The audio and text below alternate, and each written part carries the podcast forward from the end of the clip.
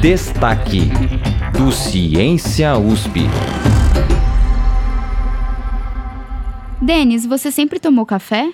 Olha, Karina, eu quase não tomava café até o começo da pandemia, mas nos primeiros meses eu acabei desenvolvendo gosto por café a tal ponto que eu passei a acordar por causa do café. Como assim? Dava vontade quando você estava dormindo e daí você acordava para tomar café? não, não exatamente. Eu tentei me livrar do meu despertador e comprei uma cafeteira programável. Aí eu programava ela para começar a fazer café num certo horário e o cheiro que me acordava. Nossa, então o café te faz bem. Bom, isso eu já não tenho certeza.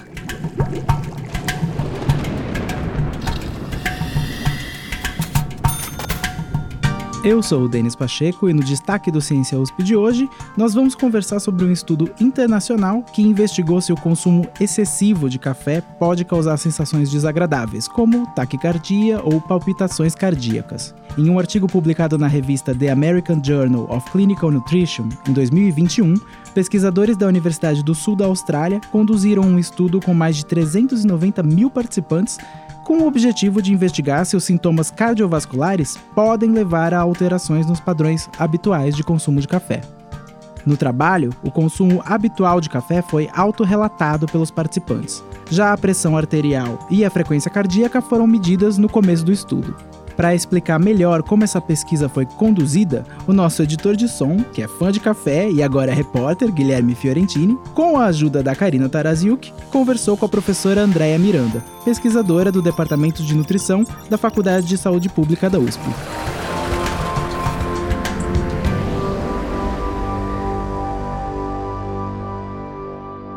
Oi, Gui.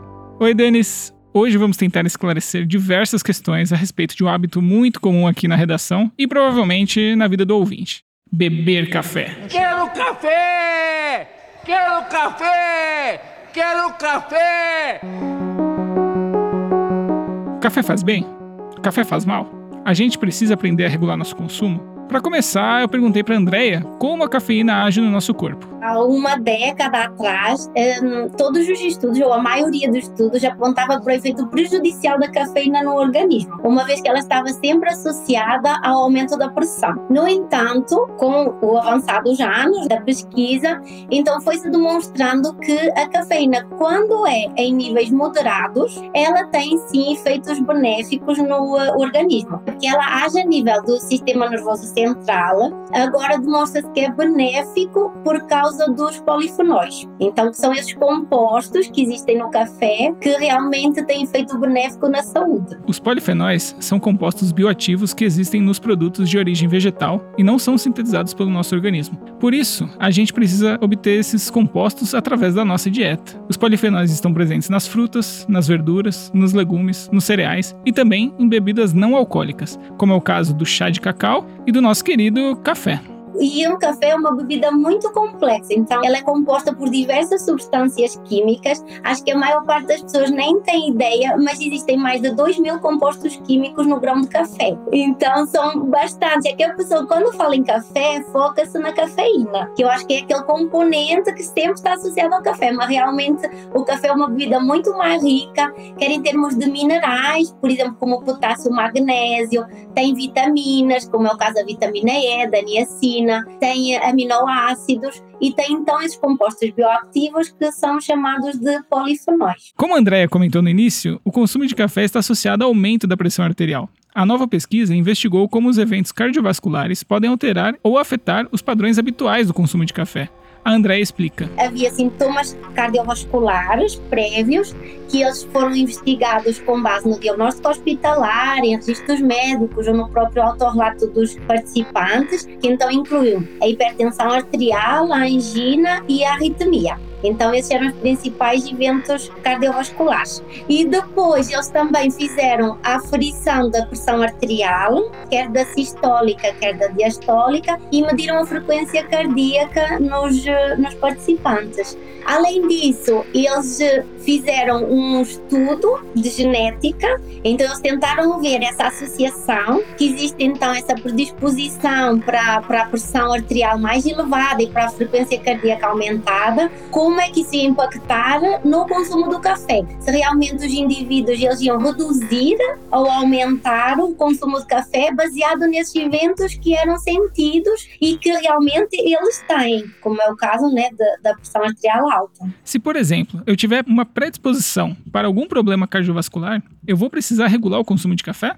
A pesquisa tentou responder e Andrea comenta os resultados. Os pesquisadores verificaram que os eventos cardiovasculares que foram referidos, que então é a presença de hipertensão, angina ou as arritmias, e eles podem afetar sim os padrões de ingestão de café. Então, os indivíduos, eles tendem a regular naturalmente a ingestão de café com base nos níveis sentidos de pressão arterial alta e mesmo da sua frequência cardíaca quando fica mais elevada. O que eles explicam que a nível individual isso realmente pode ajudar a evitar danos prejudiciais que, que podem surgir então da ingestão excessiva de café para esses indivíduos, já que realmente eles são indivíduos predispostos a ter então esses marcadores alterados, então se eles ingerem mais café, isso vai ser prejudicial para a saúde deles. Só para deixar bem claro, existem pessoas que têm predisposição a ter problemas cardiovasculares que podem ser ativados através da ingestão de café.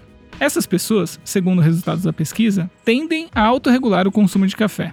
Mas e quando a pessoa é viciada em café e tem predisposição para ter problemas cardiovasculares? Ela também vai conseguir autorregular seu consumo? Aproveito para esclarecer que não existe vício pelo café. Isso é uma boa notícia. O café não vicia. A maioria dos, dos pesquisadores, muitos do INCOR, médicos cardiologistas, né, eles já afirmaram que isso o chamado vício, né, pelo café, ele é mais psicológico do que realmente biológico, o que significa que a pessoa toma por que é um comportamento por habitualidade. Então, por aquela sensação positiva que o café traz, então a pessoa continua a repetir esse comportamento e continua a tomar, mas não há nenhuma relação que comprove que a cafeína ou que o café então seja uma droga viciante. Então podemos dizer que o café não é um vício, só para esclarecer. O consumo de café pode trazer malefícios e benefícios ao nosso corpo. Os malefícios da substância surgem quando ela é consumida em excesso. Então, elas provocam alterações fisiológicas no organismo que vão ser prejudiciais à saúde. E, habitualmente, esses efeitos deletérios eles estão relacionados ou estão atribuídos ao consumo excessivo da cafeína. E qual a quantidade de café configura o excesso? Já existem diversos estudos que identificaram como limite máximo para o consumo de cafeína a ingestão de 200 miligramas por dia, o que equivale mais ou menos a 4 ou 5 xícaras. E os pesquisadores, eles, além disso, eles também recomendam nunca se ultrapassar as 6 xícaras diárias, porque isso realmente vai provocar taquicardia e palpitações, pelo aumento da pressão arterial e também pela elevação dos batimentos cardíacos, por atuarem como estimulante no, no cérebro. Outros sintomas sentidos são a irritabilidade, a ansiedade, a inquietação e a insônia. A dor de cabeça e a enxaqueca também são sintomas muito comuns quando há o excesso do consumo de café, assim como muitos problemas gástricos, como é o caso da dor do estômago, do refluxo e mesmo a longo prazo pode haver o aparecimento de, das chamadas de úlceras gástricas, que são lesões que aparecem na parede do estômago. Isso tudo é provocado porque o café é uma bebida ácida e essa acidez afeta o estômago. Além desses efeitos, um estudo muito recente, que foi publicado há dois meses atrás, então, e foi realizado por pesquisadores australianos, ele mostrou que o elevado consumo de café, mais das 6 xícaras diárias, ele foi associado a um risco 53% maior de demência e de derrame. Então, isso realmente é preocupante e eh, porque estamos a falar de doenças degenerativas que afetam a memória, o pensamento, o comportamental e também o risco de haver mesmo um AVC.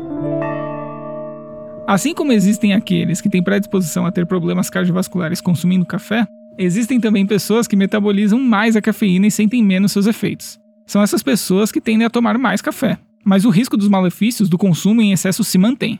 E qual é a quantidade recomendada? Então, para a população brasileira, não é, a quantidade recomendada, como eu já falei, é de uma a três xícaras por dia. E essa xícara de café? É aquela pequenininha? A de 50 mililitros? Para os amantes do café, eu sei que é um pouco uma desilusão, mas é uma xicrinha de 50 ml. Agora a parte que todos estavam esperando: os benefícios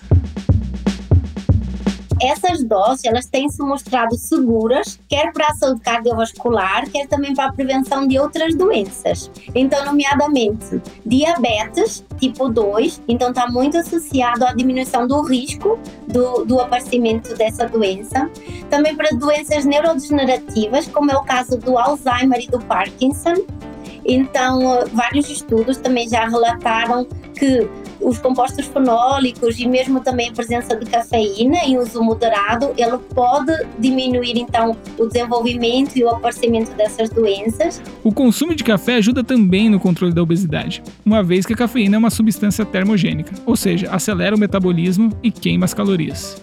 E a nível do sistema cardiovascular, né, que o meu já referi, nomeadamente na pressão arterial, que ela reduz então a, a, chance de vir a ter pressão alta. Uh, níveis de homocisteína também, uma, mostra uma redução. A homocisteína é um aminoácido que ela existe no sangue e que o aumento da sua concentração ela está associada a eventos cardiovasculares prejudiciais à saúde. Então, o, o benefício do café é que ela realmente consegue diminuir esses níveis de homocisteína cisteína no sangue, que torna essa bebida benéfica.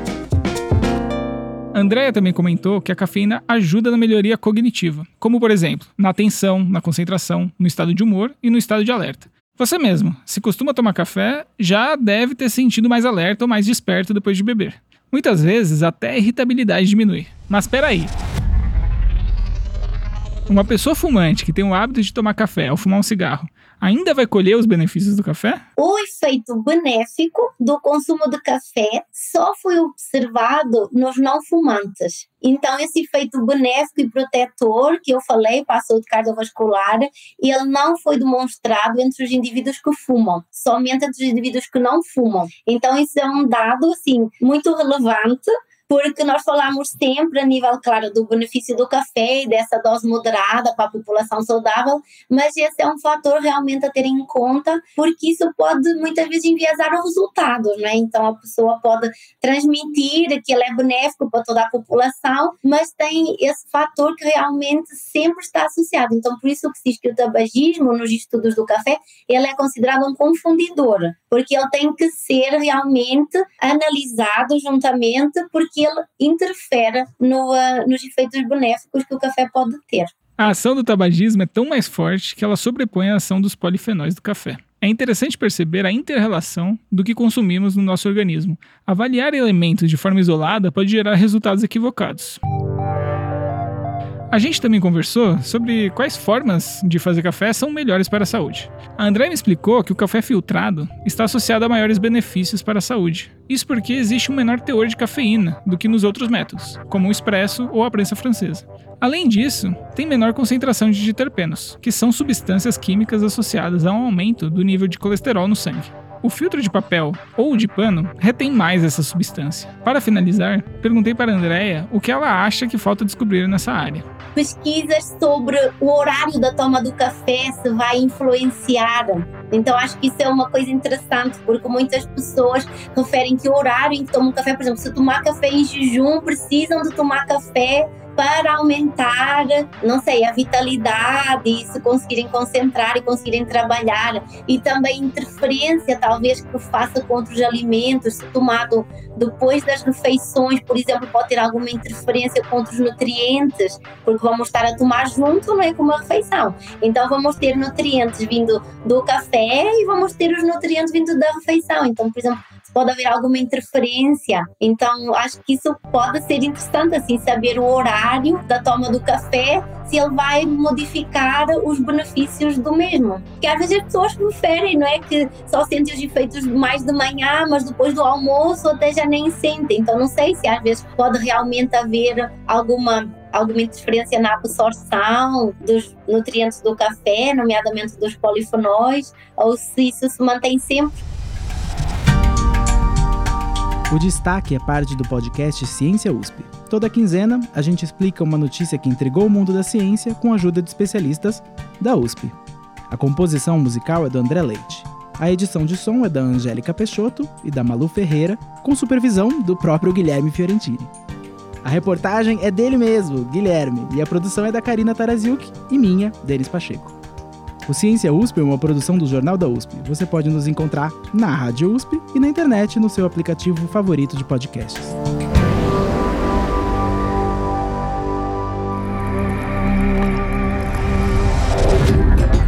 Destaque do Ciência USP.